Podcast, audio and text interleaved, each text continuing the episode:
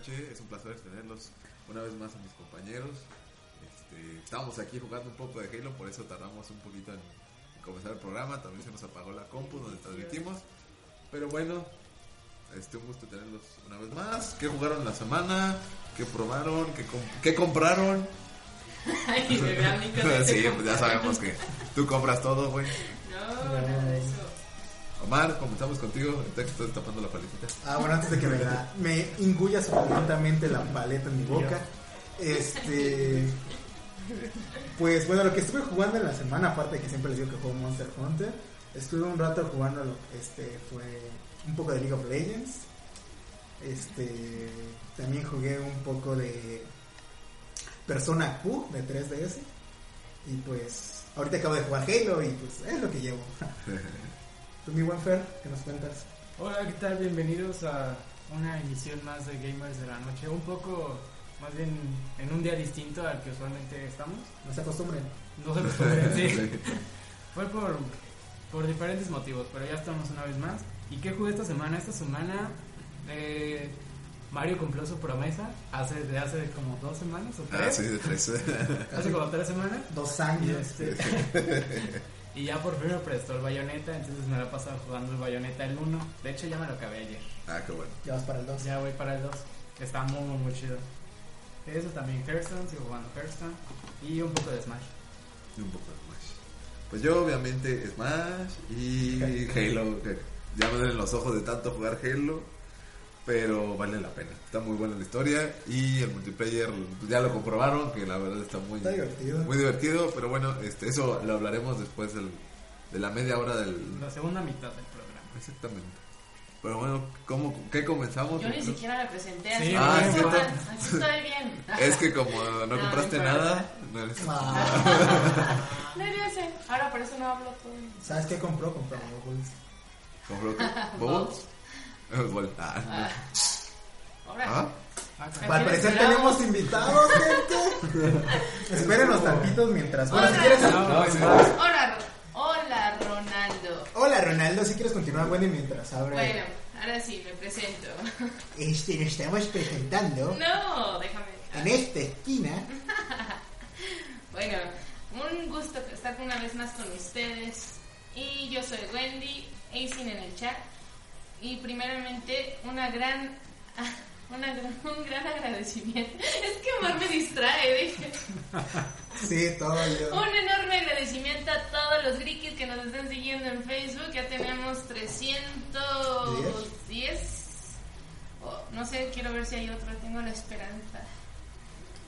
Son 310, siguen siendo 310. Perfecto. esos 310 grikis, muchísimas gracias por estar con nosotros. Y gracias a eso vamos a sortear una playera que ya después, más adelante, vamos a decir la dinámica para que estén al pendiente. Y mientras, ¿qué nos cuentan ustedes? Sí, ya descubrimos que la que tocaba la puerta era la novia de Mario. sí, ya lo Bueno, hoy les platico un poco la dinámica que vamos a tener hoy. Hoy tenemos un programa especial por dos razones vamos a, vamos a tener una especie de presentación de nosotros en el sentido en el que queremos que nos conozcan un poco más y sepan de, pues, de dónde venimos y cómo nació esto y ese tipo de cosas. Y después la segunda mitad vamos a hacer un review de Halo 5, el cual va a tener más sentido después de que escuchen exactamente qué es lo que estamos estudiando o qué estudiamos y, y nos, van a, nos van a escuchar, nos van a entender un poco mejor. ¿No? Claro, claro. Y bien dormidos Sí, está bien. Ustedes háganle caso a Fer. Eso que dijo Fer, muy bien. Uh, Fer. Pero bueno, ¿con qué quieren que comencemos? Con la presentación. No, pues ya sé, con la presentación, pero ¿qué parte de la presentación? El nombre, cómo, cómo llegaron ustedes. El nombre. Si, quieres, comienza tú como tú fuiste el que fundaste todo esto. Y de ahí ya podemos empezar a desvelar cada uno. El yo fundador, el yo fundador. Pero bueno, este, pues todo comenzó también una tarde, creo que fue de sábado o de viernes o jueves, no me acuerdo. Fue un día de la semana. Era así una vez. Este, así es, era así una vez. eh, con un grupo de amigos. Eh, bien ebrios, por cierto. No, de hecho estábamos muy sobrios. Ah, no, no, no, digo que estaban bien ebrios ese día, sino que son bien ebrios. Ah, sí, sí. Bien ebrios. Saludos a Vaz. Imel era la anfitriona. ¿Lalo estaba con ustedes ese día? Eh, no, todavía no estaba con Ah, nosotros. Este, estaba en proceso de, de hecho sí le había comentado, pero como que no quería, no se animaba a estar Es a ser niña, participante. Lalo, pero pues es buena bestia, es buena bestia. Es buena. Está muy bestia, pues, güey, pero. Pero continuamos. Bueno, y el chiste era crear un, un programa en donde, de acuerdo a las profesiones que hemos estudiado cada uno, eh, analizar el videojuego, ver el videojuego desde diversos puntos, eh, tener invitados de diversas profesiones y el chiste era sacarle todo el jugo al videojuego. Y pues afortunadamente se pudo dar la cosa con ahora sí con nuevo equipo fueron ustedes Eh, ellos desafortunadamente no pudieron ser partícipes este el buen, el y Mel porque pues por motivos de trabajo y pues, Mel pues vivía lejos vive en Europa si no me equivoco sí no Entonces, es Europa. este y pues se dificultaba mucho la transmisión y toda la cosa. Obviamente saben que esta es su casa y todos los que han sido nuestros invitados aunque aquí pueden venir cuando quieran que esta es su casa. Fer también era invitado. Bueno ya llegaremos a esa parte. Sí. y de ahí Aquí descargado dos sistemas operativos. Era el que nos arreglaba el agua caliente, güey. el, el que se destapaba el baño. Sí, sí. pero bueno de ahí ya estábamos viendo. No pues que o sea sabíamos de qué se iba a tratar el programa pero queríamos el nombre. O sea sabemos qué va a ser el nombre y cuál y, esto, y entre estar divagando de no pues que sea gamer no que sea videojugador no que sea jugón etcétera.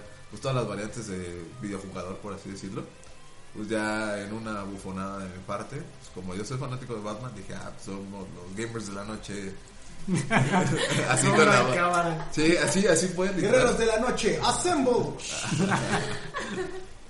Y así fue como se dio el nombre. Este, de hecho, Sabás, hablando del baño, se metió al baño y, y salió con la. Dijo: No manches, que es toda la idea de un videojugador. ¿Por qué? Porque nuestra vida en sí corre en la noche. Vamos más tiempo en la noche que en el día. Es cuando más tiempo hay- estamos pegando al online o a la historia de algún juego. Y podemos jugar contra coreanos, Exactamente. porque para ellos es el día. Sí, de Y bueno, de ahí yo contacté a Wendy y le dije: Oye, Wendy, ¿te gustaría ser parte de Gamers de la Noche? Digo, no, no me molestes. No, no es cierto. Y, y hoy creo que acaba de firmar su denuncia, su, su renuncia, perdón. También la denuncia. ¿no? es que vamos a encontrar a Mayo tirado en el baño resbalado. con. Resbalado. Sí, güey, firma tu renuncia, por favor. Ah, no es cierto. Sí, al ratito. Bueno, a ella y a Daniel, que Daniel también declinó, estuvo en nuestros primeros programas. Ahí lo pueden escuchar en nuestros archivos viejitos. Así es, él declinó. Daniel, Daniel Hurtado, capitán. Este, también estamos buscando, y lo más importante era conseguir un ingeniero en videojuegos. No me hables bonito. güey. No. De todas maneras me vas a tener en la noche, no me hables bonito. Ah, caray. No, de hecho era Lalo primero, güey, pero ya ves que se Ah. declinó. me acaba de ofender horrible. Pero ya ves que Lalo dijo, no, pues yo como que yo no puedo, se me dificulta. Y me dijo, pero tengo un amigo que está muy interesado. Este, Yo ni siquiera sabía nada. Pues no, me había dicho que tú tenías interés en crear un podcast de videojuegos o programa de videojuegos, algo así. Así me dijo A Eduardo. mí me dijo Lalo que quería hacer la Yuya de. Sí, sí, él, él tiene la idea perfecta. Yo, quería, yo quiero ser Yuyita de los videojuegos. Les quiero enseñar a lavar sus controles. No, no sé qué. a maquillarlos. Ah, sí, obviamente, ¿no? Pintarlos para que se vean de diferentes Cómo colores. combinarlo con. Sí, sí, sí. Por digamos que si quieres salir alguna vez, los puedes utilizar como accesorios. es algo muy bonito, se los enseñaré después. ¿Ya tienes outfit? Ah, de control de PlayStation. Ah, sí, lo que estaba haciendo ahorita Wendy. Puro corazón gamer. ah, ya continúo. Y de ahí pues Fer lo, lo invitamos varias veces y ya le, le dije a futuro que si quería ser parte. ¿Pero que no estábamos con. Lalo? No, de Lalo salimos contigo. Ah, Ujú. No Ya. quiso hablar mucho de ti. Sí, sí. a Fer. no, pero de hecho estaba bien porque primero fue, fue Fer y luego fui yo. No, de hecho primero No, fuiste primero tú. fuiste tú. Y ya Fer yo. fue oficialmente Tengo después. incluso una foto. Tú, tú estabas cuando todavía estaba Dani. Ah, sí, todavía cuando vino tu, tu ahijado. Ah, sí, Michael. Ah. ¿Cómo, cómo le decíamos? Sí, Michael. Michael. Michelle. Sí, es que... No, pero siempre le cambiaste el nombre. Sí, Nunca le pusiste ¿cómo era el Michael. nombre? Porque me acuerdo que... Ah, no me acuerdo, pero saludos a Michael. Pero bueno, esa es toda la historia de cómo nos conjuntamos aquí. Algo Muy bueno. triste. Pues más bien... Eh, Es que nada más dijiste, ah, pues la neta ya no quiero ser parte, pero no dijiste como que... no, no es cierto. Yo nunca te dije que no. De hecho, cuando yo bien recuerdo estaba haciendo tarea eh, y me llegó un mensaje de Mario diciéndome la idea que tenía del proyecto y, pues me pareció bastante interesante. Me gustó mucho la propuesta porque no era el típico podcast en el que hablábamos nada más de nuestros friquieses, que sí, que sí lo hacemos, pero, pero lo vemos también desde, un, desde una perspectiva ya más Iba a decir madura, pero tampoco queda. Más profesional, desde nuestras perspectivas profesionales. Entonces, me, me latió mucho, le dije, sabes, estoy muy saturada de trabajo ahorita, pero si es en los sábados, pues yo, yo le entro. Hoy es domingo, pero nada en caso, vomitan. Especial. Caso especial. Entonces dije, nada, pero fines de semana sí puedo y entonces cuenta con ello. Y fue que quedamos en eso. Y, bueno, en mi caso, o en tu caso mejor, Tú primero. Bueno, Es que sí, Es que vamos final en del día- orden. Es que le digamos que yo, a mí me invitaron antes al programa, en el sentido de que era invitado nada más, pero a ti te dijeron ya hace parte de, Ah, de gamers. sí. Bueno, pues de hecho, igual lo mío fue algo muy divertido porque pues estaba con, en la casa de mi papá echando la flojera como siempre, jugando Monster Hunter, y me manda un mensaje Lalo diciéndome, oye Omar, este, ¿no quieres ser parte de un podcast, es de videojuegos y la cosa? Y le dije, ¿eh? A ver, pues explícame más porque no me estás diciendo absolutamente nada. Pues sí, pues fíjate que es un amigo ahí que quiere hacer un podcast y pues quiere hacer un podcast diferente, de que no sea solo gritarle a la gente diciendo que este juego funciona y que no este, sino que quiere analizar los juegos y ver cómo, cómo funcionan de cada una de sus caras. Por decir, me dijo, él, él es arquitecto. Este, me dijo, ¿te acuerdas de Wendy? Y digo, no, la neta no. Ah, esta chava y me mandó una foto porque pues, en ese momento no conocía, solo la conocía de vista, como una vez o dos. Ah. ¿Y no, y no pensabas que era un vampiro? No, no, de hecho pensaba que, chiste pensaba que era un hombre lobo, pero pues... Ah. Es, es que en ese tiempo estaba viendo Crepúsculo, no, no es cierto. Es que no tenías varo. No me había rasurado. La neta, la neta, te, se te veía bien chido el Era No. Shave November. Ese bigote me encantó, Wendy, el que traías. Gracias, ya, ya está creciendo. ya Sí, de hecho, de hecho, te ves guapísima Muchas eso. gracias. A veces se quedan pedazos de comida. Déjame te digo que pica, pero pues no, no me agüito. Iu, bueno. Bueno, continuemos. Entonces, pues ya estaba, ¿no? Pensando en la inmortalidad del cangrejo, porque pues la neta yo tenía un poco de miedo, porque nunca había participado en esto, y dije, no, pues la neta voy a ser bien chaca, o qué onda, o me voy a quedar callado, o me van a ver y van a decir, ese niño qué. Niño. Ah, Bueno, pues, es es- más chiquito. Ay, soy el más peque, pero no hijo. Sí, sí, Sí, pues soy el más chico. Entonces, este, bueno, pues dije, no, pues vamos a echarle la oportunidad, pues nunca lo había intentado. Y se me hizo muy interesante. Y algo que influyó demasiado es que me dijo Lalo, no, pues este, si quieres ahí luego voy yo y te apoyo, que por cierto nunca vino. O sea, me dejó ahí literalmente. Pero pues la verdad no me arrepiento de lo que hice porque pues ya saben, estamos aquí todos los sábados y la gente estuvo muy divertido conocerlos a todos. Y lo que hemos hecho, ¿no? Lo que hemos llegado a- ahorita. Ah, sí, claro. Con el poco tiempo que, que tenemos, lo mucho que Sí, sí, hemos sí, abarcado. la verdad es que sí. Y bueno, pues lo demás es historia, ya pues saben que aquí estoy. Estoy intentando decir menos groserías por si lo han notado, porque antes sí era como que muy vulgar. Machaca. Obviamente no era. Mario lo regañó. Era de, ah, Mario me regañó, nada más no decía nada, pero sí lo veía medio agüitado a veces. Es Pero que de sí- hecho eso era una de las cosas que queríamos evitar, como el Sí, lenguaje vulgar. sí, pero ya obviamente ya, ya lo estoy bajando. Sí, de hecho ya es muy raro que, escu- que escuchemos una grosería de tu parte. Lo que te digo es güey, y güey ya es como Ah, muy güey, común. Sí. Es parte de la lengua. Sí, sí, sí. Bueno, si quieres ya empezar tú, Fer. Pues a mí yo no me acuerdo. Sí, ¿Cómo tardé un montón en prestarte bayoneta. No, continúa. no, no. Este. También Obed pronto te regresará tu 3DS. Ya me lo. Ya se Ya, lo regresó. no Saludos. Obed. Ah. Sí, fuimos el sábado por él. Sí, fuimos ahí. Pero bueno, esa es otra historia. Sí. Este, el chiste es de es, que bueno, yo conocí a Mario porque yo trabajaba en una cadena que ya quebró, ya quebró en Estados Unidos, De renta de de renta de películas y cambió de nombre aquí en México y este y ahí en ese lugar. Y entonces ah, desde ahí lo conocí, pero no sabía que teníamos tantos amigos en común. De hecho, eso lo conocí hasta hasta que ya empecé a, venir aquí. a venir aquí. Y este y me acuerdo que pues sí llegaba Mario y platicábamos un montón de videojuegos y, y pues ya digamos que de ahí nos Ya hicimos nos iba a amigos. un juego y tardamos como media hora. Sí, exacto. hora. Platicando ahí, porque pues, tampoco, tampoco tenía mucho trabajo. Y, Por eso ya no Eh, trabajo por eso no trabajo. Por cierto, ¿por qué vendían tan caros los juegos? Es que, mira, y ahorita. Ya no trabajas ahí, Una pequeña cápsula. Es que lo, sí estaba mal la, la tienda en la que trabajaba, porque sí había precios más baratos, pero para que la tienda ganara más no los ponía. Ahora entiendo por no- qué a no Falco lo pusieron en 350. No, güey, simplemente eso. Ajá. Yo dije, ay, el amigo cuesta 270, no mucho, pero Sí. no, por eso no lo quiero comprar. Pero bueno, Y después, este, de repente un día me, me, me llegó un mensaje de Facebook y me dijo, me platicó un poco sobre el proyecto y me preguntó que qué estaba estudiando. Y, y ya si quieren, pues ya empezamos con eso, ¿no? También. De, o sea, de qué está, de qué se dedica cada quien. Ah, Ah, ok. vale. Va. ¿Empieza la señorita o No, pues ahorita que Fer está. Sí. Porque a ver, no termina su anécdota, mijo. Sí, está bien. tranquilo. Está bien. No, pues este, me dijo que, que, que estaba estudiando y ya le dije que yo estaba estudiando comunicaciones. Y me acuerdo que me dijo, como, como la mayoría de la gente siempre es como, ¿y eso con qué se come? O exactamente qué haces. Y este, Deja que lleguemos a sí, me imagino.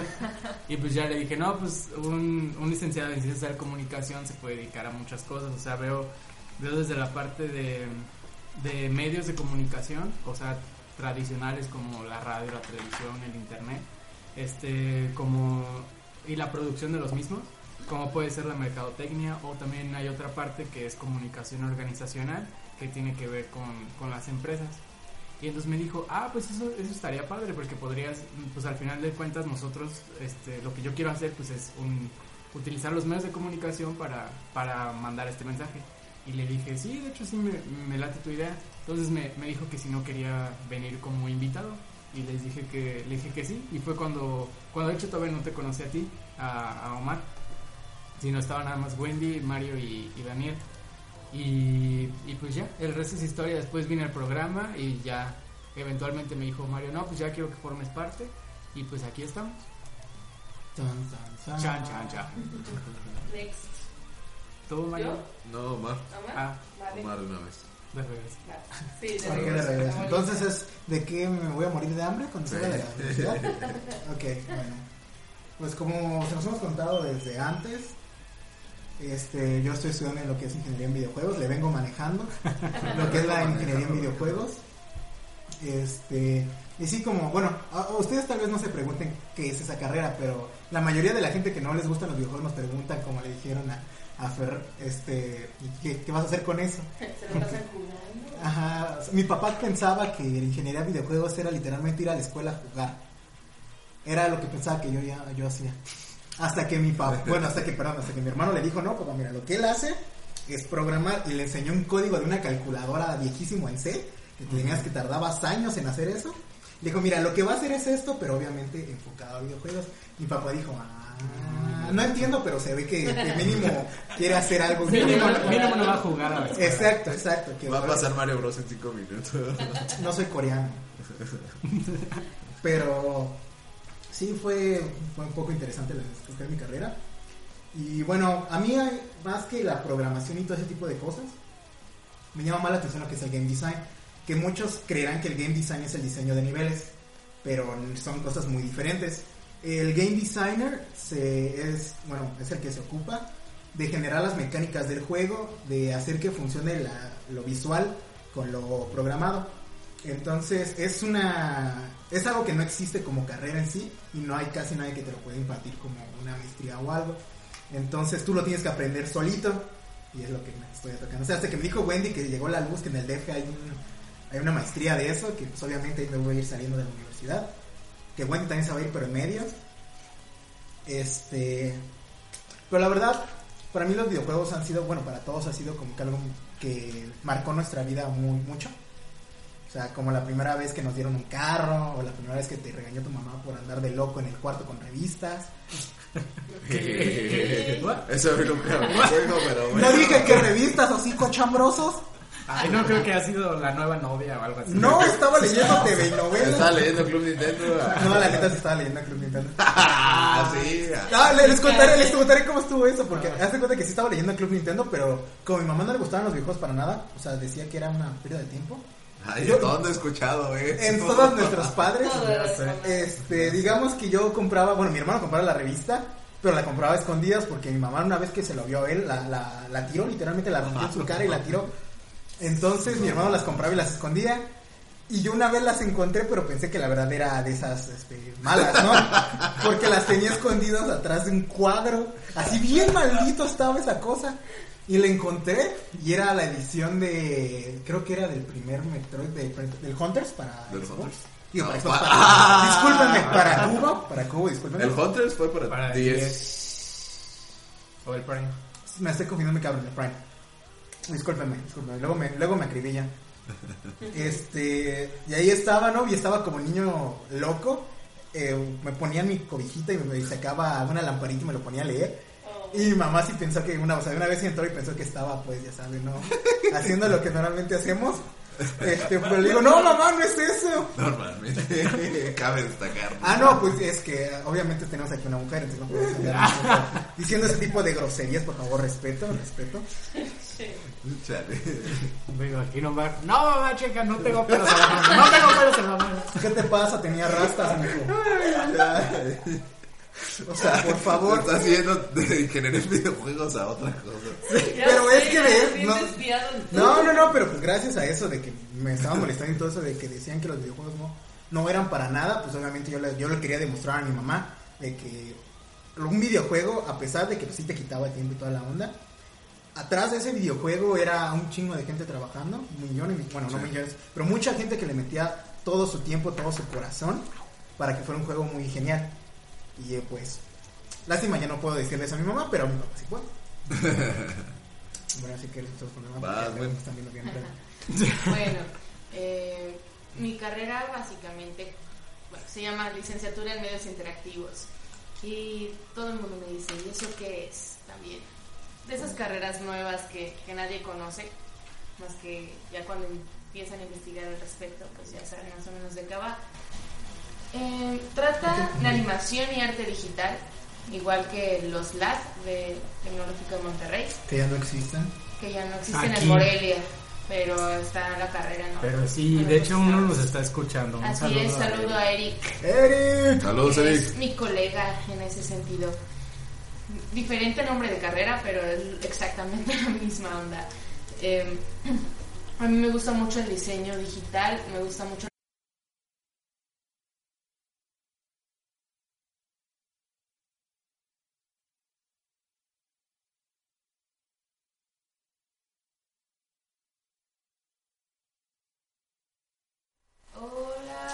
Hola. Ya, Ah, estamos de yo, vuelta. hola. Sí, ya, ya estamos de vuelta. Una disculpa. Una disculpa, aquí Sí. es uno de los muchachos le pegó al cable y, y murió la. Ni me di cuenta. Lo siento. Pero bueno, ¿en qué estábamos? Le- me Este- preguntaban en qué consistía mi carrera. Eh, la carrera de medios interactivos, como dije, eh, abarca tanto cinematografía, animación, diseño digital, diseño gráfico no tanto en sí, porque diseño gráfico ve tipografía y ve más, más situaciones que nosotros no manejamos tanto. Vemos también acerca del régimen legal en, en cuestión de, del diseño y todo ese tipo de cosas. Lo estudié en la Universidad de Morelia, que se encuentra en el centro al lado del- de, la Facultad de Leyes, en la avenida Tatabasco. Obviamente, pues en Morelia, Michoacán. Y no sé de dónde nos está escuchando Ronald, pero, pero pues ahí está. Entonces me pregunta, si hice prácticas fuera de la universidad mientras estudiaba. Sí, en la Universidad de Morelia como que tiene esa, esa ventaja de que desde el primer momento de la carrera te llevan a vinculaciones, a, primero a conocer empresas, a conferencias relacionadas con la carrera en la que ingresas y después es por cuatrimestres o tetramestres, entonces ya ah, en, a la mitad de la carrera más o menos empiezas con unas estadías profesionales también en, en las empresas que tengan que ver con, con tu carrera. Hay algunas aquí en Morelia, algunas fuera de Morelia. Eh, también hay intercambios a la Universidad Veritas de Costa Rica que también llevan ese tipo de carreras. Entonces, en ese sentido está bastante, bastante interesante. Hay viajes, al, por ejemplo, al Curl Fest, al Campus Party y a ese tipo de eventos que, que tienen mucho que ver con nuestra carrera. Entonces, sí, como te comentaba, fui primera generación, también Omar es primera generación de su carrera, entonces, tanto en su caso como el mío fue un tanto difícil, ahora podría hablarte de esa parte mala. Eh, como toda carrera nueva, tiene sus complicaciones técnicas se necesita un montón de equipo, un equipo que es caro, por lo tanto, no sé, es muy complicado que, que la escuela te brinde todo el equipo de jalón. Sin embargo, pues como escuela deberían checar eso antes de empezar con el foro inicial. Pero si la recomendaría o no, yo sí la recomendaría en cuestión de medios interactivos, de ingeniería, de ingeniería apenas está empezando a crecer, entonces no sabría decirles en ese sentido. Ahorita Omar les podría comentar al respecto, pero de medios interactivos sí la recomiendo. Buen, pero si nos escucha. Nos está escuchando. Es lo que estoy Ah. viendo. Ay, todo el choro que llevo. Carajo, no Se está conectado el micrófono. Chécate. Ve, güey. No, ya está. ¿Sí está? Sí. Pero es que no se ven los clips. No, eso es cuando se satura. Ah, ya. Nel. Ah, ok. Es que no sé por qué no se escucha. Si se estaba. ¿Ya conectaste y Aquí sí está. Ve, aquí me está el micrófono.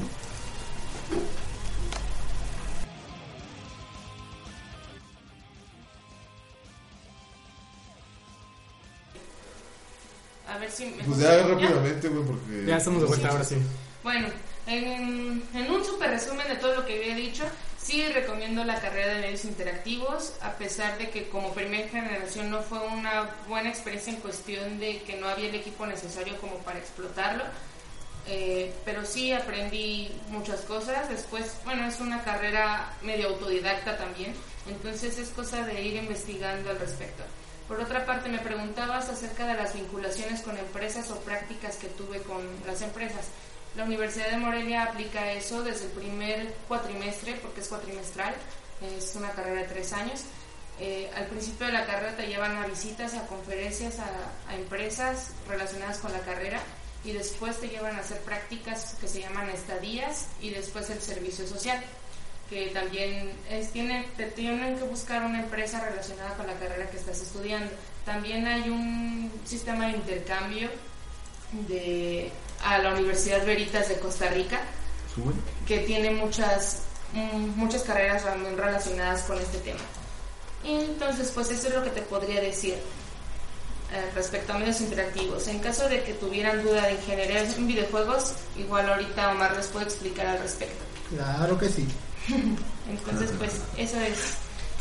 Y, pues eso, en respecto a mi historia, yo les decía que nada más, eh, debido a que estudió eso, me pareció bastante interesante poder dar mi punto de vista en cuestión de arte digital y las cosas gráficas, eh, los, los directores de arte de los videojuegos, etcétera.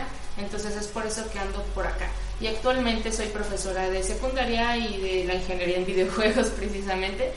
Eh, y Mi pues, maestra. Sí, soy maestra de Omar, pero somos más amigos que alumno maestra, entonces Pero aún así trabajo, no se crean que soy flojo. no es cierto, yo le pongo 10 nomás por compromiso. No, no es cierto. Para que No, los no es sábados. cierto. No, no es cierto.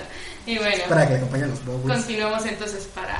Ah, por cierto, en compensación de lo que acaba de pasar, vamos a sortear dos playeras en lugar de una. Entonces vamos a soltarles cinco preguntas a lo largo del programa y al final del programa nos van a contestar en una publicación que vamos a abrir en Facebook y quien conteste correctamente las cinco preguntas se va a llevar una playera, los dos primeros, ¿no? Sí, los dos primeros. que Los dos nos primeros. acierten las cinco preguntas se van a llevar una playera.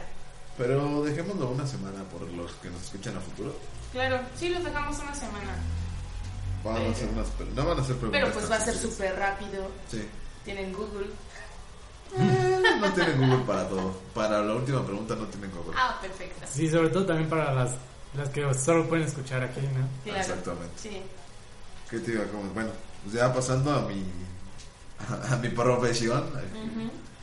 Eh, pues yo soy arquitecto de profesión, próximamente titulado. Esperemos. Eh, pues yo lo que quería saber o inculcar, o más bien inculcar, observar en los videojuegos eran los escenarios, qué podía el arquitecto aprender del escenario más y a lo viceversa, qué el arquitecto podía aportar a, a los videojuegos. Eh, y mucha gente sí se quedaba, pero es que un arquitecto que va a estar investigando y viendo de videojuegos. Simple y sencillamente, eh, creo que el videojuego en sí es todo un proyecto arquitectónico si lo analizamos desde el punto de vista del, arquitecto. O sea, es conceptualizar el, el proyecto, este, ver cómo lo vas a ejecutar, hacer un estudio de campo y de análisis de, pues, ahora sí, de todo lo que tienes que, que meter. eh, Omar, ¿me puedes ayudar un poquito? Pues bueno, lo chido que tiene la arquitectura. No, no, no, me refiero a eso. O sea, tienen que estudiar un poquito. Supongo que tienen que sacarle jugo. No sé, si van a estudiar del, espacio un poco, verlas. Ah, ok, ok, ya te entiendo. Bueno, para todo eso que tengan este, idea de cómo funciona todo eso, obviamente, no sé si han checado o, si han visto lo que decían los de estos de Activision, perdón, los de Assassin's Creed, que todos ellos se documentan antes de hacer lo que es este, la, obviamente lo que es la el mapa y todo eso, cómo va a quedar la ciudad en la que van a estar. Entonces, todos los que son, digamos, arquitectura en videojuegos, porque sí hay, pero pues, aquí no hay, este, necesitas muchas referencias, obviamente, necesitas este, haber estudiado antes, por decir qué significa las, las estructuras de tipo barroco, de tipo todo eso. Exactamente. Porque obviamente, aunque sean, ajá, aunque sean en el futuro, algunos juegos tienen ese estilo, algunos predominan, por decir en Bioshock, que se ve todo que es... Chicago. Ajá o sea, es algo muy interesante de cómo pensaron ellos cómo sería Chicago bajo el agua. Y lo hicieron extremadamente bien. ¿Y qué hicieron? Pues se fueron a Chicago, le tomaron fotos y de ahí mismo sacaron sus bocetos para pasarlo abajo del agua. Y aparte, bueno, hacemos el renderizado, la volumetría y todo eso, es parte de, nuestra carrera. Sí, es que muchos piensan que la arquitectura solo es hacer planos o hacer maquetas, pero en realidad sí tienen que este, modelarlo todo en 3D. Y eso es uno de los eh, diplomados que últimamente se, está, se han estado dando en la arquitectura el diplomado en 3D Max, en Maya y bueno, en Photoshop obviamente para embellecer los, los renderizados.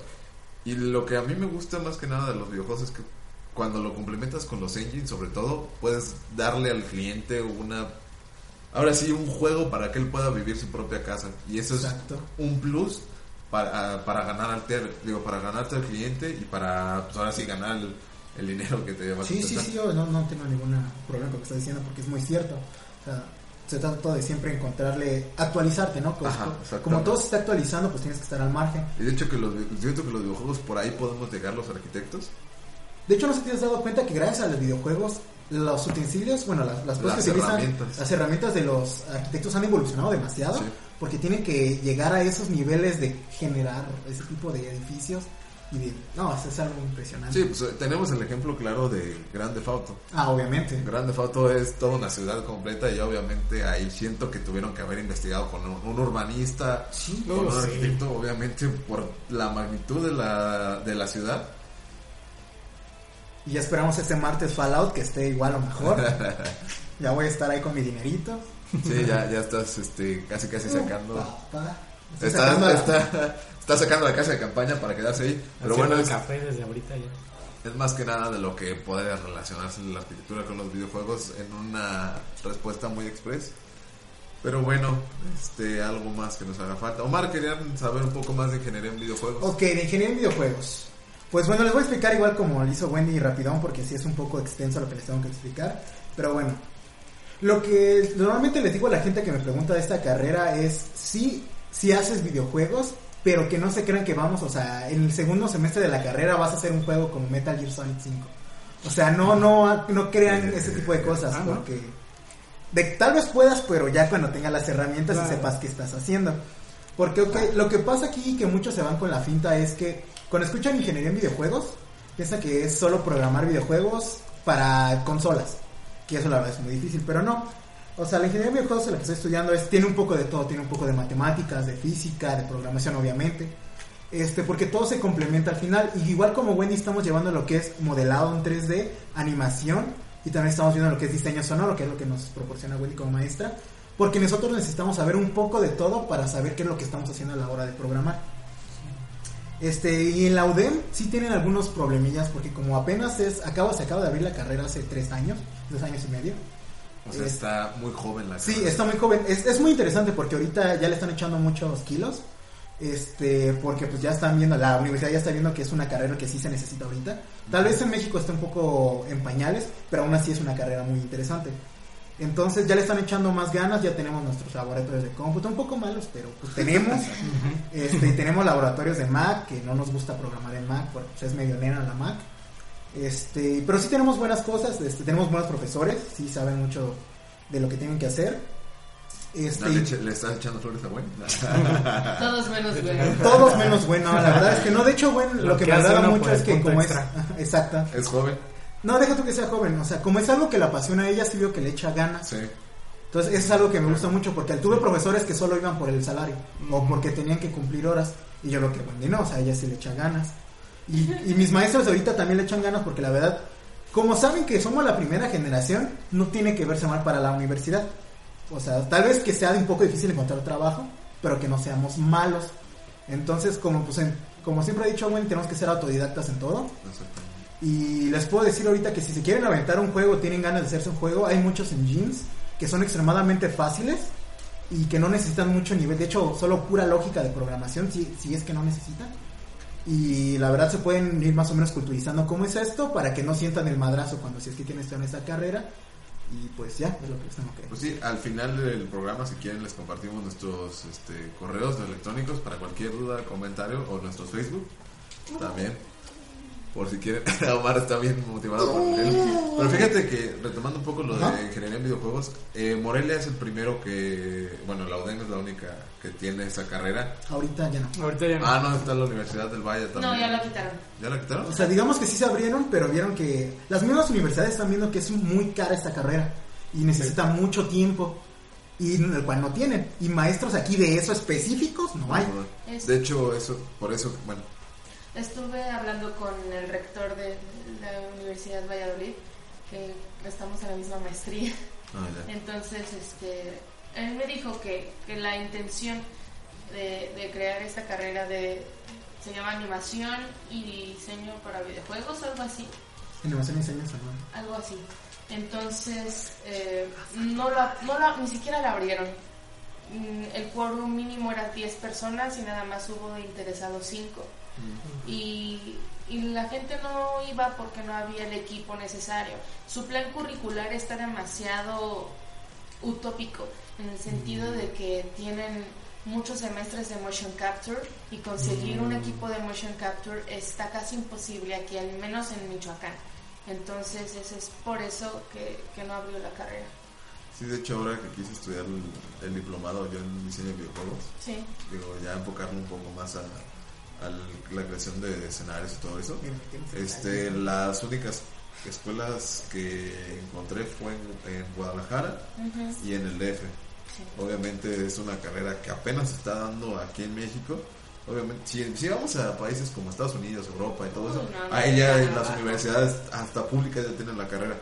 Pero aquí no, aquí apenas están empezando a meterse a, a ese tipo de negocio, Ujú, porque ya es un negocio y aparte ya es todo un, un arte, una cultura.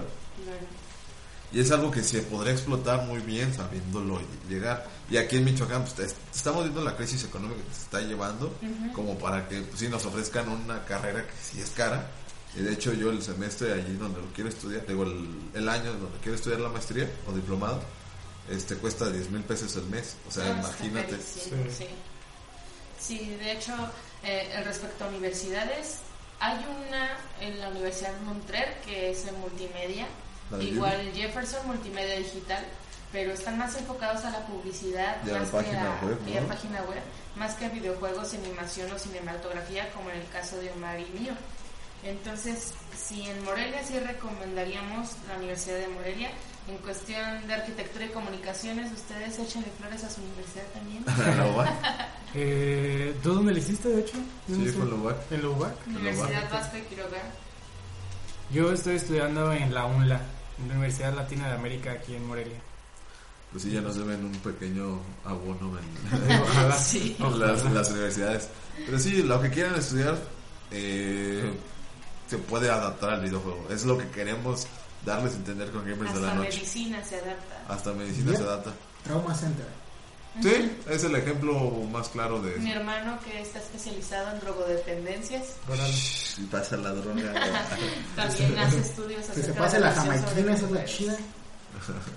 ¿Qué se pasa en aquí? La jamaiquina. Mi novia que es psicóloga, nada más que no quiere participar, pero o sea, también podemos involucrar la psicología en Muchísimo. videojuegos. De hecho, ahí tenemos un programa de psicología en videojuegos. Así es, lo pueden checar también ahí en nuestro historial. Pero bueno, ¿qué les parece si ya pasamos a la parte de, Halo. de Halo? Les damos un pequeño break.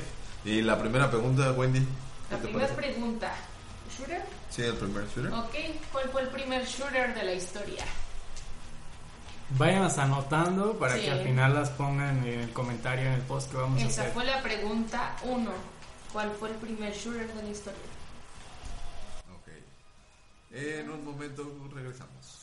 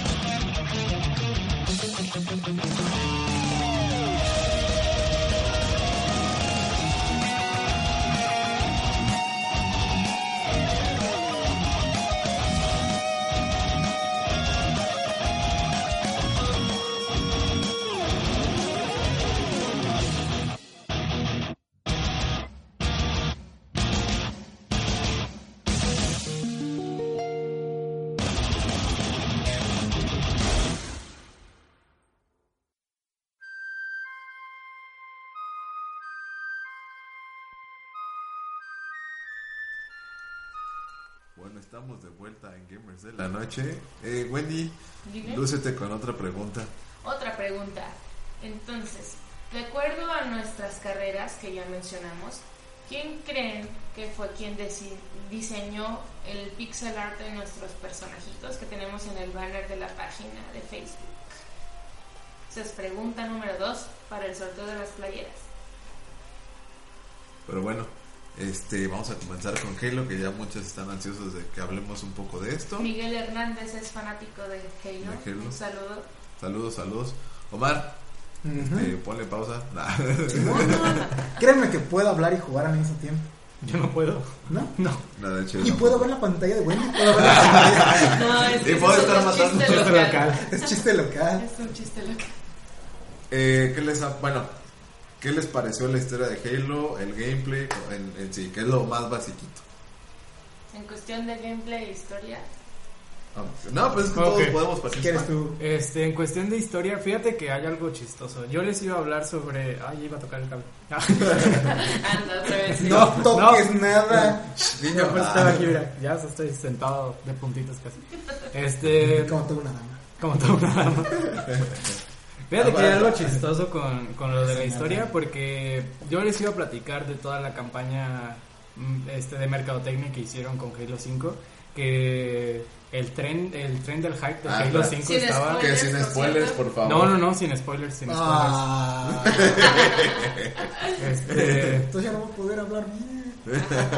No. El chiste es de que, de que hicieron algo muy, muy genial. Hicieron una campaña que se llama Hunt the Truth en Tumblr, que, que es algo muy nuevo porque es... es eh, hay, un, hay un término que se llama comunicación transmedia, eh, campañas transmedia, donde no solamente utilizas un medio de comunicación para dar tu mensaje, y es lo que hicieron con esta campaña de, de Halo 5, que utilizaron Tumblr y usaron este SoundCloud para, para hacer como una especie de, de programa en el cual vas descubriendo como la historia de Halo. Lo interesante, y sin entrar en spoilers, es que si ves la campaña, si ves todos los comerciales de Halo y ves y ya después ves el juego, son cosas distintas. Hay algo que no es, que pasa, que dicen que va a pasar y no pasa. Sin embargo, la, la campaña es muy, muy buena. Es, tiene, es muy, muy, muy, muy corta también. Ese es el único pero que tiene. pero está muy, muy chida. ¿Tú, Omar, qué piensas? Bueno, pues ya que me dijeron que no puedo decir spoilers, Sí. ya metiéndome más en lo que es mi carrera y eso, les podría decir algo que las mecánicas y de hecho lo que me sorprendió mucho fue lo que hicieron con la gravedad, porque obviamente pues su, su traje les permite hacer hover, que es estar en el aire un ratito, pero se me pareció muy interesante porque al momento de que empezabas a hacer por decir, el- no me acuerdo cómo se llama la caída que metes una lanza al piso, pero bueno, ese, esa, Stomp, creo que es Stomp. Bueno, no sé, es- esa habilidad. Lo que me gustó es que literalmente crearon una gravedad para el planeta y le metieron esa gravedad para poder hacer ese ataque. Porque como no es la Tierra y no sabemos qué gravedad en cada uno, o sea, obviamente es diferente y ellos tienen una... Gracias a la armadura que tienen se genera la normal que es 9.81. Sí, Ujú. 9.81. Sí, 9.81. Entonces se genera la normal en sus cuerpos, pero afuera no. Entonces se me hace algo muy interesante cómo generaron este tipo de cosas en la programación. Aparte una cosa que, que no me gustó a pesar de que la campaña sea un poco corta, este, en la transición entre, bueno, no, sé- no son los spoilers porque todo el mundo sabe, la transición de, de, de cuando juegas con Master Chief y juegas con Locke, lo que no me gustó es el HUD, el HUD of Display, o sea, la pantalla con la que estás jugando, porque si estás jugando con Master Chief, tu pantalla se ve como cuadrada, estilo, o sea, se ve como hasta tu Como casco, el ¿no? casco del... del- Entonces, por si el Master Chief es cuadrado, ¿no? Como es su casco de los Spartan viejitos, o sea, su armadura es viejita. Y en cambio con Locke, algo que no me gustó mucho es que está como que en forma de triángulo estilo Metroid. Pero la diferencia aquí es que sí, a mí sí me afecta para el momento de estar jugando. O sea, la visibilidad es un poco molesta. ¡Woo! La verdad es que nos está tomando una foto Wendy. Este, pero aparte todo lo demás me pareció muy interesante porque quitaron cosas que no me agradaban de los anteriores, como el escudo. Sí, o sea, todo lo... ¿Cómo se llaman?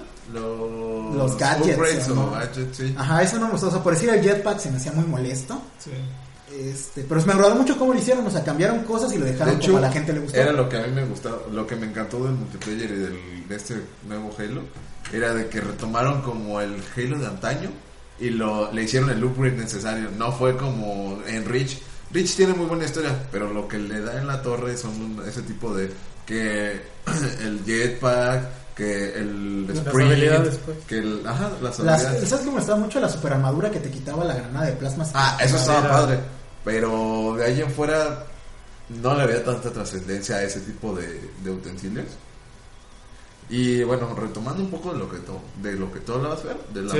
de la campaña de mercadotecnia, creo que Ah, fue- sí. a mí fue lo que me, ¿Te me- atrapó, me, atrapó, exactamente. Yo la verdad no quería comprar Halo, ¿por qué? Porque se venía Battlefront y estaba Sí. indeciso entre, bueno, yo quiero Battlefront, pero la campaña, la, digo, la mercadotecnia la empecé a ver ya, y me empezaron a bombardear, vilmente fui Literal. Fui víctima del, del, del capitalismo y de la...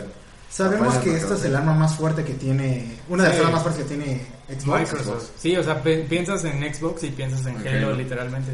Y, o sea, y, y los resultados los resultados están ahí porque Halo 5 obtuvo 400 millones de dólares en su Sí, primer, en la primera semana. primera semana de lanzamiento, lo cual supera a Halo Reach y Halo 3 y Halo 4.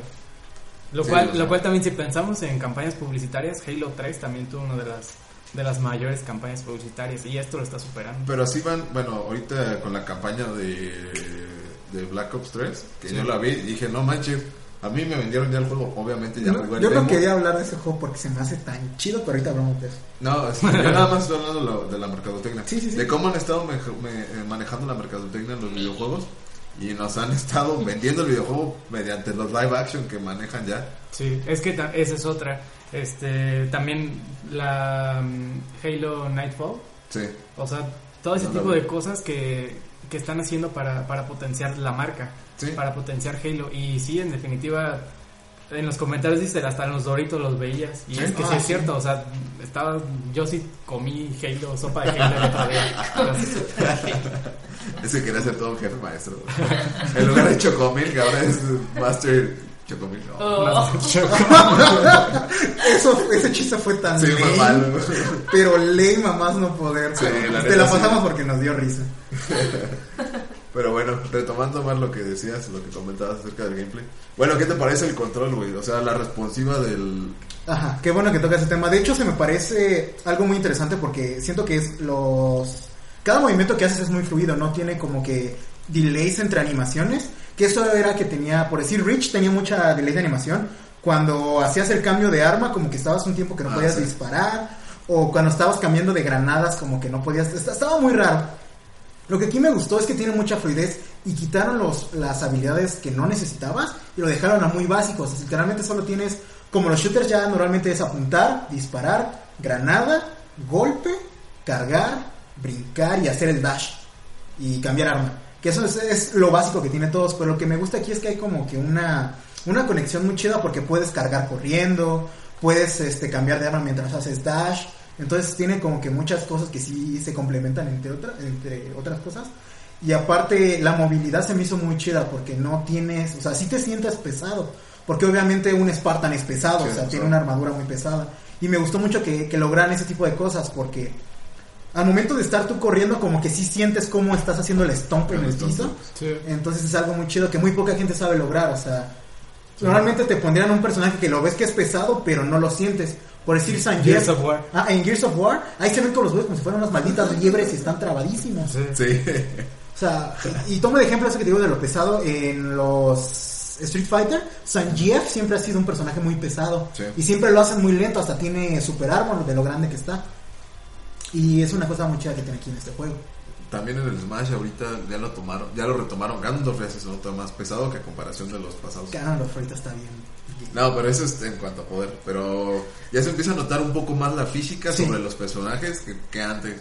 Sobre todo si, si, si lo has notado tú que, bueno, así has jugado con Bowser. Cuando haces el al lado B que agarras al personaje, eso me gusta porque si lo rebotas bien chido. O sea, aunque tengas poquito, sí se ve que sí te dio un madrazo bien Que fuerte. te cayó Sí. Bowser encima. O sea, eso- esas son cosas que sí me agradan Y mucho. de hecho también el stop que hace el cargando el Spartan, Ajá. también llegas, pegas y se hace la, la onda expansiva. Sí, sí, sí, o sea, sí se ve que sí están pesados y están fuertes. Y si haces mucho daño. Yo tenía una duda que te quería preguntar a ti. Ajá. Este. Estaba leyendo que decían que Halo 5 estaba dentro del personaje, tenía como integrado las físicas del juego en el, en el movimiento del personaje. Ah, ok, ok. ¿Sí es así o cómo funciona eso? Es que era la razón por la que decían que no hay este pantalla dividida en, en Halo. Ah, ok, ok. Eh, Lo que pasó aquí, este, luego te explico la pantalla dividida. Las, las mecánicas y las físicas que tiene el personaje influyen mucho en lo que es en el mapa, porque si ves en el mapa, la mayoría de cosas es estático, no sé si cuando viste la campaña, no hay muchas cosas que se muevan, no hay muchas cosas que tú puedas mover. Entonces, para evitar, obviamente yo creo que les generaba mucho problema en eso, para evitar todo eso, las... las este ya se, me, ya se me fue la palabra. Las mecánicas, no, la, ¿La física? Ah, perdón, las físicas que tiene el personaje este, fueron muy arduas en cada uno de los. O sea, de hecho, los dos personajes se sienten diferentes. O sea, Locke se siente un poquito como que más aventado, o sea, que le vale. Sobre todo por su personalidad y cómo lo generaron. Y aparte, eh, este Master Chief se ve como que con más sabiduría, ¿no? Entonces, como que camina más lento y sabe qué es lo que está pasando. Entonces, al momento de hacer las, las físicas para cada uno de los personajes, lo que hicieron es que no afectara en el, en el mapa en sí. Ujú. Porque había, de hecho, estaba leyendo en unos posts que había, que había muchos problemas en que cuando empezaban a caminar los personajes se iban del mapa por lo pesados que estaban. Porque, pues, obviamente, querían generar ese tipo de, de- de peso. Entonces, lo que hicieron es que pusieron la mayoría del mapa estático Que es normalmente como se hace en los juegos para evitar este, sobre todo que te quite memoria RAM y, y, bueno recursos. Sí.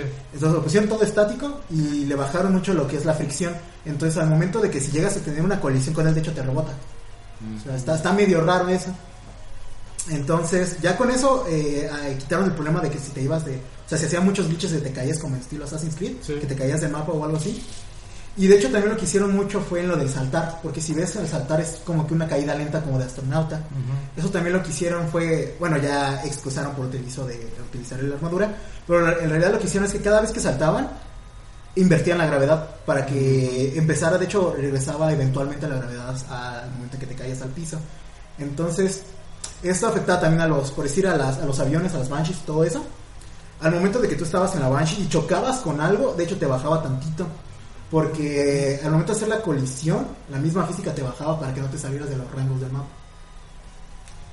Entonces sí es por eso que no hay modo No, pantalla. ah, dividida. claro, voy a eso. La pantalla dividida, aparte de que con Microsoft piensa de que ya nadie juega con casas de otras personas, este, Sí. eso fue No una, una, errada de, por parte de Microsoft. ajá, es De una todos. mentira. Eh, lo que pasó es que en primera si ves la mayoría del, o sea, el juego casi todo está en 60 frames y con una calidad de 120p que te dicen que es más pero es 720 para evitar problemas. Sí. Este, al momento de hacerlo pantalla dividida, tenían que bajarle mucho los estándares de calidad Sí. para ellos. Entonces, si juegas en pantalla dividida, si lo querías que se viera así, iba a haber lag. Horrible lag. O sea, de hecho, por decir, si había batallas donde explotaban muchas cosas, no ibas a poder jugar. Y lo intentaron bajando la calidad, porque si, si te acuerdas en los que sí puedes jugar de pantalla dividida, sobre todo en Reach, ahí se ve que las, que las gráficas bajaban mucho, Sí. pero el gameplay estaba igual, o sea, no hay ningún problema. Sí, sí, sí. Pero como ahorita la tendencia es que todos, nos- bueno, la mayoría de los gamers, que en realidad me da mucha pena de eso, se van por la gráfica en vez del rendimiento. Entonces, para evitar que la gente ahorita dijera, no, es que sí se juega muy chido, pero se ve bien chafa, por eso no lo compré, hicieron esto. Mm. Y su Ah. excusa es que nadie juega en casas de otros. Eso también su excusa fue de que entrevistaron, no me acuerdo a quién, pero es eh, un trabajador de 343, en donde le dijeron que qué onda, que Halo, Halo se había caracterizado por poder jugar a pantalla dividida, poder jugar de a cuatro personas en una misma pantalla. Y entonces su, su respuesta fue de que, de que no se podía por la consola en sí, o sea, no podían por... Y mencionó lo que te digo, o sea, que, que las partículas y la física estaba adaptada al personaje, entonces que al momento que hubiera dos o cuatro, no iba a poder la consola Saber quién era quién. era quién y que por eso no, no se podía. Sí, sí, sí. Pero que igual y para Halo 6. Y fue así de, ay, no manches. Sí, o sea, otros tres años y te va bien. Pues que le aprendan al Frozen Engine. Ahora que va a salir el Battlefront. Esos cuates pudieron meter pantalla dividida y se va a seguir a 60 frames Frames. y 1080 80. si no me equivoco. 1080p. Pues es que hay una gran diferencia entre ellos dos, porque obviamente sabemos que EA se basa más en el multijugador y en la experiencia del gamer Sí. en el multijugador. el multijugador. Y aquí obviamente los de 343 no quieren perder la historia. O sea, sí está chido su multijugador, pero lo que es más icónico de, de que siempre ha sido de Halo es la historia. Sobre todo Cortana y Master Chief, porque Sí. siempre es de Esa es la relación. Sí, Sí, sí, sí. Entonces- no vamos a poder decir nada porque exacto. no queremos exacto. spoilear. Sí, no, no spoilers, pero sí. Entonces, ah, para evitarse problemas y que no les digan nada, porque obviamente fue ya de los mayores, es que no podían hacerlo porque en primera iba a ver, se iba a ver el Xbox muy débil. ¿Por qué? Porque no tendría la posibilidad, o sea, el poderío para poder a lo que decían que sí podían hacer. Entonces, esa fue una forma para evitar problemas este, con la consola, que de por sí la consola ya, o sea, Xbox, bueno, Microsoft, ya dijo que ya no iba a dar números, cifras de, de personas que hayan comprado Xboxes, porque Xbox es- Xbox es- Xbox es- porque ya perdieron la, la, la carrera contra Play 4. Sí, sí sabía. Entonces, lo que ellos están haciendo ahorita es puro multijugador. Todo lo que están haciendo de sus fichas es, bueno, Van a dar datos de Xbox Live. Xbox Live. Este, Que para ellos es lo que les importa, es lo que dijeron. O Ajá, sea, pero su- obviamente, pues sí les dolió haber perdido Obviamente. contra Sí, pues, PlayStation. Este, entonces, por eso se me hizo muy raro de que al principio que dijeron que no iba a haber split screen era por eso, porque no ten, o sea, el Xbox no les iba a aguantar lo que ellos querían. Y si querían hacer lo que todos querían, o sea, que fuera pantalla dividida, se iba a ver muy feo. Que yo no tendría problemas, de hecho, que se viera un poco más chafa y poderlo jugar con mis amigos. Fíjate que algo de lo que me gustó es que le- en multijugador cuando te mueres sí se queda la basura. O sea, como se, sí se queda el cuerpo como tal y no se siente pesado, pues no se siente Ajá, eh, esa baja de tasas gráficas. O sea, sí, sí supieron manejar bien. Sobre todo en un Breakout ahorita que lo estábamos jugando, no sé si lo notaste, que se quedaba ahí el cuerpo y no se desaparecía. Y es algo de lo que tú me comentabas ante- en programas anteriores, que lo que necesitan para que el juego fluya bien es quitar la basura y que continuara y por ahí se escuche en la computadora el audio. No Sí. sé de quién sea. No sé, pero bueno, ese no es el problema. Sí, bueno. e- eso es algo muy importante en todos los juegos, limpiar lo que está pasando en ese momento. No sé, pero en una sí se está repitiendo, pero lo que está diciendo es que, por decir, para eso antes servían las load screen, para quitar todo y sacar nuevas cosas. Por decir, en el Castlevania Symphony of the Night, cada vez que tú pasabas en un, de hecho en un cuarto que solo era el puentecito, lo que hacía es que el mapa anterior se quitaba y se loadeaba el nuevo. Entonces ya no tenías el peso del anterior. En Batman Arkham Origins, eh, por eso está ese puente tan grandísimo, Ah, sí. para poder conectar este, el viejo Gotham con, Con el el nuevo ¿no? y- Sí. Sí. Sí, o Y sea, el- cada quien utiliza su tipo de cosas para limpiar su juego. Por decir aquí lo que tiene Halo es que lo que he notado mucho, al momento, o sea, que, porque cuando matas a Forerunners, Ah, es- sí. o sea, se destruyen y se quedan ahí en el piso las partículas. Eso está muy chido. Pero cuando lo que pasa es que después de cierto tiempo desaparecen, pero no desaparecen de una forma así que dices, "Guau, ya, no, sino que se deshace. Entonces son más partículas más trabajo y que muy poca gente se da cuenta de ese detalle. O sea, yo me di cuenta porque el gameplay que estaba viendo, o sea, el güey literalmente se quedó parado y dijo, voy a ver qué pasa con eso. Y se ve cómo se empieza a deshacer. Y dije, wow, o sea, que le metieron demasiadas cosas para la gente que sí le gusta ese tipo. Ah, ok. Y, y, pues sí, está muy chido. Y sobre todo lo que, lo que importa mucho es que lo que estás viendo en pantalla es lo que tiene más frames. O sea, no sé si te acuerdas que lo- en Wreck-It Ralph, Ujú. cuando es el juego tipo StarCraft, Sí. de- que solo está la pantalla. Sí. Así más o menos es. O sea, está todo el mapa loadeado, pero donde tú estás enfocando es donde más cosas están pasando. Y es donde más frame te da. Ok. ¿Alguna otra duda aquí, mis compañeros? Antes de que me enoje porque me están No, notando. pues ya más, más bien Más ustedes. bien pasamos a, a la parte artística. Ya, ya se enojó el muchacho, ya lo mataron. parte artística. Yo todo lo anoté porque luego se me va la Luego se. Pero bueno, estuve investigando mucho también acerca de, del director artístico, en este caso es Nicolás Bobia. Es un director artístico en, en general, diseñador conceptual. Eh, suena en ajá, francés. Es francés. Él es de Francia, originario pues de Francia, y se ha desempeñado profesionalmente en el área de los videojuegos desde el 96.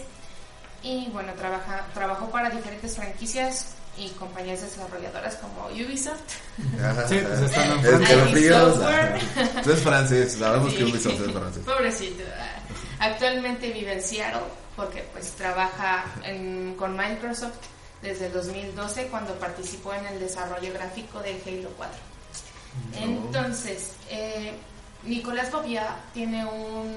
Me encanta cómo lo dices. Jean-Paul Gaultier. Ahora di Jean-Paul Gaultier. Puedo. No, Nicolás Bobia tiene otro, ah, bueno, su apodo es conocido como Spart. Y el arte de Spart está al alcance de cualquiera que quisiera eh, checar su libro de... De arte. De De arte. concept De art. arte. Sí, lo que decían que la, Sí, le es gustaron estoy- los escenarios. leyendo, sí, ahorita llegamos, Ahorita llegamos a esa Mario. parte.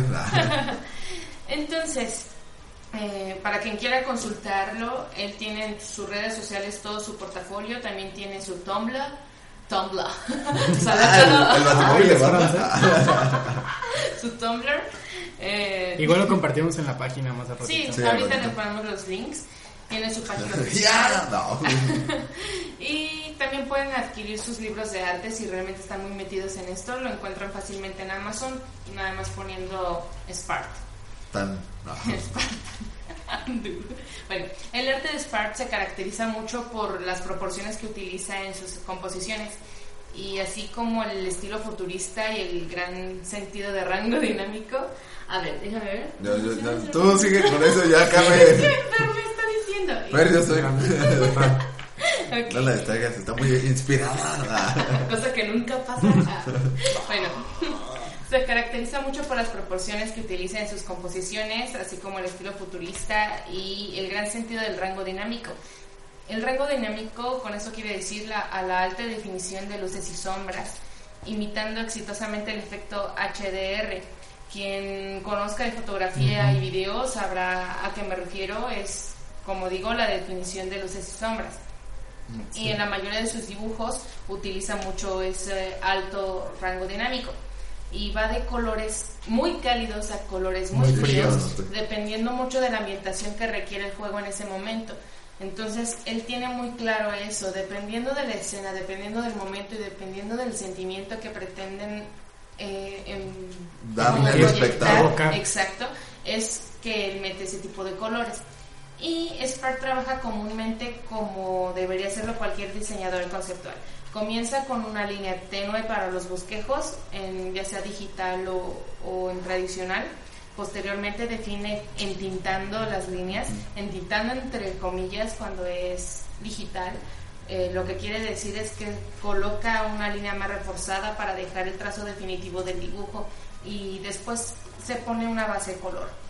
Eh, partiendo de esa base de color, añade más color, siempre de tonos oscuros a claros para ir definitiando, defin- definitiendo, Definiendo. definiendo eh, las so- luces y sombras, así que va de manera paulatina, eh, los reflejos, los detalles que se requieran en lo sucesivo, e incluso tiende a manejar mucho el efecto fluorescente. No sé si han notado, Sí. incluso en los menús, eh, está a base de blancos eh, pone un verde y encima del verde le pone un blanco con Sí. opacidad para dar ese efecto de fosforescente. Pues eso, lo- más que nada, también lo tiene mucho Halo. Sí, que lo tiene, es un maneja estilo mucho mucho, sí. Entonces, a él le gusta mucho eso porque él es muy exagerado con el rango dinámico, te digo, mm, o muy blanco, muy oscuro. Entonces, Esparda, además de todo, es fotógrafo como Mm. hobby. Entonces menciona que es algo que le ayuda mucho al momento de dibujar. Digo menciona porque en su Tumblr, si ustedes quieren preguntarle algo, él les contesta sin ningún Sin sentimiento ningún rockstar. O sea, les pueden preguntar cómo, cómo se inspiró para hacer tal cosa, él les contesta cómo lo hizo, cuáles son sus técnicas, etcétera. Entonces es ahí de donde saco yo que es fotógrafo por, ah, fotógrafo Fotógrafo. por hobby y menciona que le ayuda mucho al momento de dibujar, además que él se basa demasiado en la regla de los tercios, Ujú. también que conozca de fotografía y De video. Eh, la regla de los tercios consiste en dividir imaginariamente la imagen en nueve partes iguales y utiliza dos líneas paralelas eh, equiespaciadas, o sea, espaciadas equitativamente de forma horizontal y dos más de la misma carácter. Si eso se escucha, ¿eh? ¿Sabes? ¿Ya lo mataste? Bueno, No. eh, utiliza las líneas paralelas eh, equiespaciadas de forma horizontal y dos de la misma manera Perdón. en la vertical. Y utiliza los puntos en donde estas líneas se interceptan para ir distribuyendo los objetos de la escena a dibujar o Sí. retratar o lo que sea. Que dice la teoría que, bueno, para los que se perdieron un poco con la explicación, es como si dibujaras un gato, en- o sea, gato del que juegas con, con un círculo y un tache en la pantalla. Y Sí. sí, es- dice la teoría que en estos puntos donde se interconectan estas, estas líneas es donde tus ojos es donde observan este, los puntos, o sea, o le llama más la atención. Exacto. A esto, continuando con eso, eh, eh, el centro de la atención de la, del- de la composición se centra en esos puntos y eso crea una imagen vistosa y equilibrada. Y a esto Spark le llama visual flow, o sea, el flow de lo De lo visual. Eh, la manera en la que tus ojos entran y salen de una imagen para leerla. Spark utiliza los puntos de intersección para, partiendo de esto, trazar diagonales. Él trabaja con diagonales para llegar a, también a la divina proporción, que también pues, eh, podemos investigar al respecto. Eso sí lo pueden googlear porque necesitan verlo para entenderlo. Eh, entonces, traza diagonales que vayan de punto a punto y así no saturar la imagen de tantos elementos.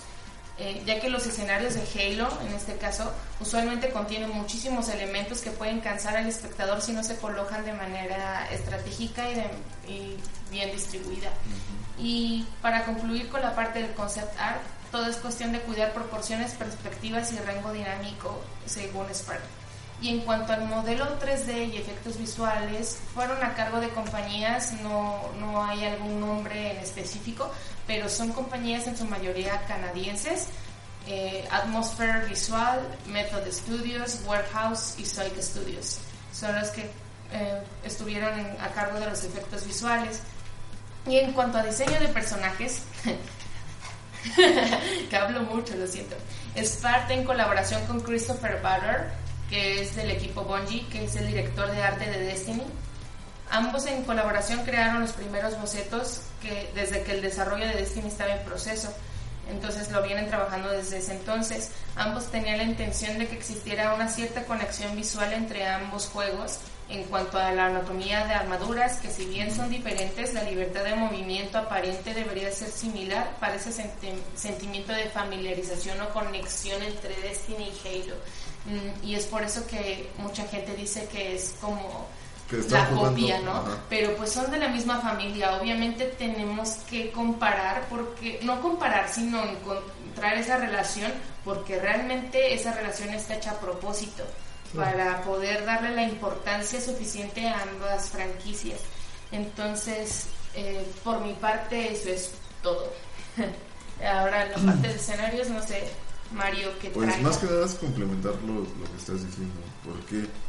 Porque estamos hablando de que depende de la situación en la que quieran este, ver al personaje, depende de la sensación que le quieras dar al, al espectador, en este caso al videojugador, es lo que alcanzamos a ver o lo que se percibe cuando cuando estás dentro del escenario, cuando estás viendo pues ciertas construcciones.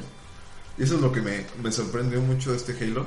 Aparte de cuando desbloqueas un logro, lo, te regalan un concept art. Eso me, me pareció un buen detalle. Es algo que no todos los juegos de Halo lo hacen. A mí la proporción abre. Algo muy, este, muy elemental para todo diseñador. Tanto, pues ahora sí, gráfico, hasta arquitecto, también en el arte. Es que en el arte se, se basa más que nada. Dicen que el arte perfecto se basa en la proporción áurea. Exacto. Sí. Si sabes manejar el- la proporción áurea, Ya puedes hacer, Ya puedes lo hacer que cualquier cosa. quieras. Expliquen en qué es la proporción. Ahorita que les pase eso. Ah, Ah. Es más fácil si lo pueden Sí, ver. es que es más fácil que lo vean. Porque para explicarla, cada ¿Cómo uno lo maneja de diferente forma, Sí. por así decirlo. No, no podríamos explicarlo simplemente con palabras, necesitarían verlo. Sí, porque al final de cuentas es cómo se aplica. Exactamente. Claro. Si vemos los escenarios de la historia, a mí lo que me impacta es la arquitectura que manejan en los en las edificaciones de Halo que siempre me han este, encantado, que son estructuras cilíndricas, este, usan mucho mucha figura orgánica, eh, que son figuras orgánicas, son pues figuras a base de de curvas, este, eh, formas no regulares, por así decirlo. Es algo muy eh, característico de Halo. Eh, también lo que me gusta mucho es cómo respetan el, el contexto. O sea, si están en una montaña, cómo respetan, que vamos a meter un material que sea grisáceo, en, en dado caso, no sé, también material café, no sé, depende pues de la situación, del enfoque que le quieras dar a- al escenario. Este, algo de lo que noté mucho ahora que estuve jugando la, la historia es de que, y eso no nada más es característico de Halo, lo he visto en varios, en varios este, videojuegos, es de, estás por- en un pasillo, llegas a un área amplia y sabes que aquí va a haber, ahora sí, se va, va a haber un enfrentamiento. Se van a muy- armar los Sí, macanazos. exactamente. Es que lo quise decir más propiamente. Pero es algo muy característico de varios juegos. Y me pasó también con el de Dante's Inferno. Llegabas, Oh, sí. este, veías los corredores. Y llegabas a una parte muy, a, a un área abierta y ya Sí. sabías que ahí, Boss. ahí era un jefe o una- un tumulto de, de enemigos. Ujú. Es algo Las explanadas esas. Mortal. Sí, sí, porque de repente te agarraban sin, claro. sin munición. Eh, también lo que me gusta mucho es el uso de la luz, que cómo maneja la luz y la sombra de este. Bueno, ya lo, lo venimos viendo en el concept art. Eh, cómo maneja luz, cómo... Ah, es que la fluorescencia de Halo es característica y me encanta cómo le da otro sentido a los edificios. Se ven, para mi gusto, lo que le da el futurismo de Halo, ese, ese fluores- esa luz fluorescente. Las Banshees es muy característico de las Banshees, de la fluorescencia. Ujú. Mm, híjole, ¿qué más les podría decir? Y es que de hecho el aspecto de la luz yo tengo entendido y Omar no me va a dejar mentir, pero el aspecto de la luz es de las cosas más difíciles de hacer en un Por videojuego. Ah, sí. La, ¿Cómo se llama? Es que en sí la iluminación y las partículas en cuestión de 3D eh, tienen muchísimos parámetros que tienes que, sa- que con- saber controlar bien. Eh, yo hablando desde, el desde la animación, a lo mejor también en, en ingeniería de videojuegos es algo similar. Sí. Al momento de, de ingresar los parámetros puede que te salga una luz demasiado escandalosa, de modo que, que se queme la imagen. Eh, es que es como la luz real. Si no la controlas, Sí. Es que manejar la luz es lo más difícil. De hecho, es lo es que más bueno, es lo que primero yo manejo. Cuando hago un renderizado, digo, ¿sabes qué? Una figura, un cubo, ves las luces primero y ya después te pones a hacer lo demás. ¿Por qué? Porque es lo más difícil de, mo- de manejar. Y es algo que, pues, obviamente ya con el expertise de toda la, de, ahora sí, de la gente que modela y hace el renderizado en el engine, pues ya saben cómo manejar esto, ya saben qué eh, porcentaje darle de luz, de luz solar, porque también usan luz artificial que ande, bueno, la toma como luz artificial como este cualquiera que no sea del sol, Ajá, porque obviamente siempre hay un sol y hay una luz aparte Una que es la luz aparte. artificial. Y es para darle- rebotes y demás también. Exactamente, es para darle otras, más, sensa- más sensaciones al espacio en el caso de los escenarios. Y es algo de lo que yo he estado viendo mucho en los concept art, es cómo reflejan la luz sobre el material, cómo, o sea, quieren proyectar la luz y sombra, cómo quieren darle esa jerarquía a la luz fluorescente, que es lo que más destaca de todas las edificaciones, de todos los sí, de todas las construcciones que maneja. Y de hecho, específicamente lo que estás viendo ahorita, eh, que Mario está viendo ahorita el concept en su compu para podernos basar de ahí, eh, lo que estás viendo pues es la- lo de la obra pura Sí, de de Babiot. este Y lo que hace Babiot es poner los parámetros al lado de su dibujo. Es algo que me gustó mucho de él. Ah, entregó en su carpeta de, de concept eh, El parámetro de la código, luz. Sí, el código de color que utilizó. Ah, no co- eh, los parámetros de las luces y de las sombras, porque él es muy estricto en, la- en el rango dinámico, como he dicho. Y eso es lo que decía, bueno, empalmar eso, o sea, empalmar lo que estás viendo en, en el concept art y empalmarlo en el juego. Sí. Y algo de lo que comentamos ahora cuando hablamos en el programa de concept art, este, en el de Star Wars, digo en el de Star Wars, en el de Batman, que decía Omar, es que cómo es posible que, que modelen eso, modelar algo, una edificación con tanto movi- movimiento, con tantas, este, con cada mínimo detalle, pues sí requiere su tiempo. Y de por sí, a mí hacer una casa me lleva una semana y es así como que estar viendo detalles, el manejar la luz, no me imagino cuánto tardan en hacer una edificación como esta. Y eso es lo que me, me sorprende más, es lo que podemos llegar a apreciar mucho, lo podemos este tomar ay, mucho en cuenta, perdón. este. Y se queda sin voz. sí, es que me hace falta, hace falta agua ya, ya Sí, estoy- sí, sí, es que ahora sí estamos hablando mucho porque es de nuestros meros moles, ¿no? Sí, y es Profesionales. porque algo, es de lo que nos gusta del videojuego, es por eso que nosotros queríamos llegar a esto. Sí, esto es lo que queremos hacer con Gamers Pero bueno, este, creo que lo dejamos hasta aquí. Ajá. Eh, primera, última pregunta para todos los de la mesa. Eh, ¿Qué calificación le, darían a Gelo? Así, como si fuera su tarea. Si tú, tú siendo maestra, ¿qué calificación le darías? Viéndolo desde Pues mira, el apartado gráfico de- hasta... Viendo por indicadores, mi indicador en específico es lo gráfico. La verdad, Bafio, mis respetos. Así que le pongo un super 100 a Spark en cuestión gráfica. Bueno, en cuestión gráfica, ¿tú, Fer? Yo. En cuestión de cómo manejar la mercadotecnia. Ah, en cuestión de eso, no, también 10, sí, también. Estuvo manejado increíble. Increíble que como es que es que de hecho es una campaña que todavía no se no termina. O sea, y todavía hay este semana con semana siguen siguen sacando Siguen nuevos sacando. temas y siguen abordando más todo a este lord de Halo. Más- se escuchó mucho. Omar, Disculpen. bueno, pues yo la verdad no soy muy... Bueno, nunca he sido muy fan de Halo. Me gusta mucho, pero nunca he sido tan Sí, fan. igual. Este, debo decir que este Halo me llamó mu- mucho la atención porque pensé que era como estilo Halo 2, que para mí fue uno de los mejores Halos que he jugado sí, en es el- campaña. de hecho, si no es el mejor. Este, bueno, en campaña digo, sigo diciendo ODST, pero todo lo demás, el 2. Este, me pareció muy interesante, eh, las mecánicas estaban muy chidas. Sí hubo cosas que sí me molestaron por decir la campaña que es muy corta. Este, pero todo lo demás se me hace muy interesante, de hecho el multijugador se me hace muy chido. Ah, no hay muchos niños rata, que eso me sorprendió demasiado ahorita que estaba jugando. Todavía. Bueno, todavía. Está caro el juego. Sí, que está carísimo, se las quieren comprar. Pero la verdad me pareció un juego muy bueno y pues yo le daría un 8.5 de 10. Ocho, cinco. Me parece un juego muy chido, este sí lo jugaría. No tengo Xbox, pero pues aquí lo estoy jugando con Mario. y bueno, ese es mi, mi puntuaje que le doy. Pues yo en la parquetada arquitectónico, que es lo que más luce, bueno, es que es lo que más me ha gustado de Halo. Siempre le he dicho, no, pues Halo es el icono de la arquitectura de videojuegos, pues obviamente el 100. Pero mm, si me dieran a escoger entre Halo y, y algún otro shooter, le pondría un 6. Un 6. Sí. De plano. de Y eso que te has cruel. pasado jugando. Y eso que me he pasado jugando, sí. Pero Es, es que, que, a lo mejor su nivel de adicción es otra cosa, está enfocado a otra, a otra Ajá. cosa. Este, aquí dice el fan, conozco el fan número de que conozco, que le pone un 90. Y eso Yo que es también un buen iría por eso. crítico.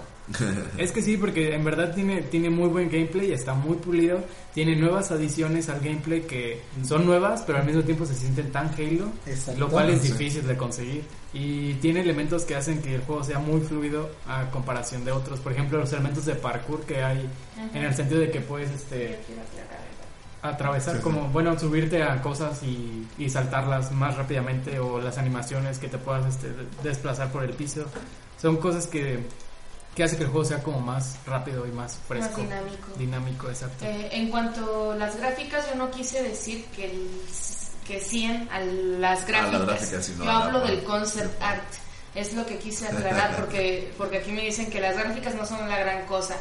Una cosa son las gráficas, otra cosa es el concept art y yo me dedico Sí. más en la crítica de Y concept de hecho, art. hablando de las gráficas, pues vimos que es fluido Ajá. y que nunca se pierde la tasa de imagen.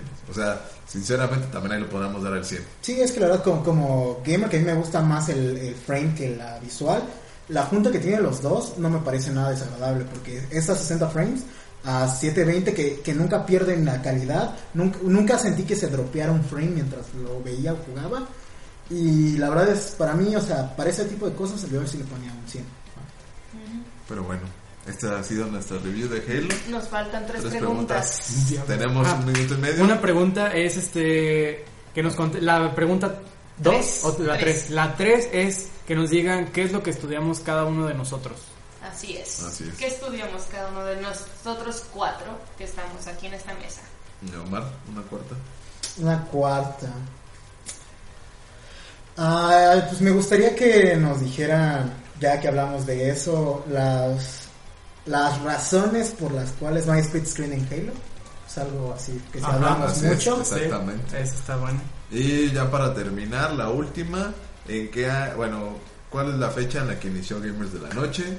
Y creo que por nuestra parte sería todo. Eh, gracias por acompañarnos. ¿Quién despide? Ah, pues despídenos, Wendy. Bueno, Bueno, pues, gracias, un gracias gran gusto el haber estado otra vez con ustedes. Muchísimas gracias para todos los gritis que nos escucharon esta noche, que fueron 15, después se fueron bajando a 13 y ahora somos 11. Muchas gracias por acompañarnos. Me faltan 43.